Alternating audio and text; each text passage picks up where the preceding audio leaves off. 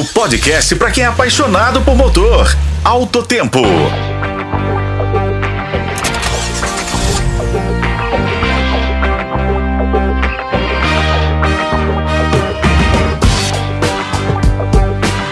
Olá, hoje o podcast Autotempo conta uma grande e boa novidade para os motociclistas. Uma moto que não cai. Dá para acreditar? Já por se tratar de um grande fabricante, pode ser possível. E quem está por trás desse projeto é a famosa Yamaha, que criou um sistema que evita que o piloto caia da moto. Como é que funciona essa engenhoca, Igor?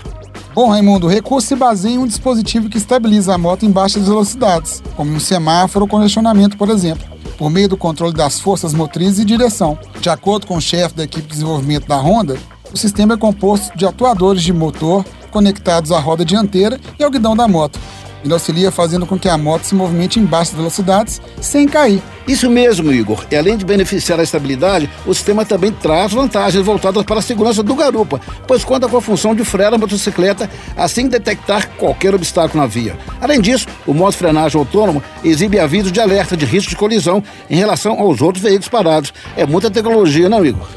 Sim, Raimundo. Verdade. Outro ponto de destaque é que ele também atuará como auxílio de estacionamento permitindo que a moto possa estacionar sozinha, proporcionando mais conforto aos pilotos que têm dificuldades em manobrar em espaços apertados. A boa notícia é que o equipamento pode ser instalado em motocicletas atuais sem que precise fazer qualquer tipo de alteração no chassi. E a próxima etapa do engenhoso recurso anti-queda é reduzir o tamanho dos componentes. Com isso, ele poderá ser reinstalado nas motocicletas sem que altere as configurações dos projetos dos modelos da Yamaha. Com esse projeto, a montadora revela que pretende zerar as mortes provocadas por motocicleta até 2050. Tomara. Com a colaboração de Igor Veiga, eu sou Raimundo Couto, esse foi o podcast Alto Tempo. Acompanhe pelos tocadores de podcast e na FM o Tempo. Até a próxima.